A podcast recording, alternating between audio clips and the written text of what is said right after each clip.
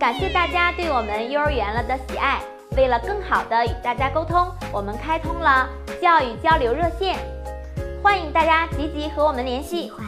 大家好，欢迎收看幼儿园了。在我们身边，智商极高和极低的人都很少，而且智商的大部分因素来源于遗传。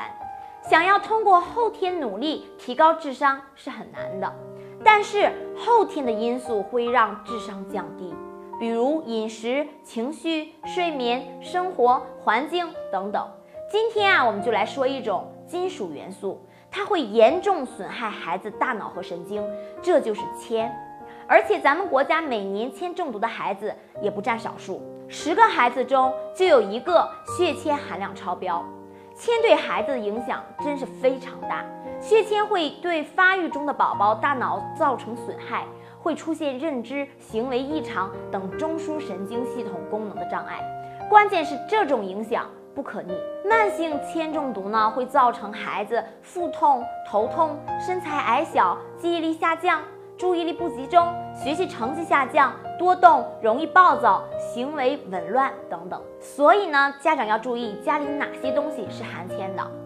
第一个就是含人工色素的零食，常见的有皮蛋、爆米花、薯片等等。这些零食孩子都很愿意吃，包括大人也很愿意吃。还含有五花八门、各种看不懂的化学添加剂的零食。还是不要给孩子购买了。为了孩子健康，最好还是以天然营养的食物为主，比如坚果呀、酸奶呀、水果都是很不错的选择。第二个就是二手烟，为了孩子的健康，希望家庭成员一定要戒烟。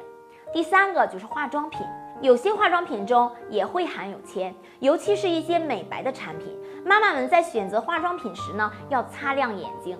下班回家一定要先洗洗脸，避免孩子亲吻，也不要让孩子乱碰化妆品。因为时间的关系，我们就说到这里。还有两种物品含铅量也是非常高的，可以关注我们头条号幼儿园了，发送私信“含铅物品”，我们会全文线上。感谢您的点赞和转发，我们下次见，拜拜。为了感谢大家对幼儿园了的喜爱，我们给大家送福利了。只要给我们回复手指谣合集一，我们会把十期手指谣压缩成一个文件包来送给大家，和孩子玩手指谣，再也不用东找西找了。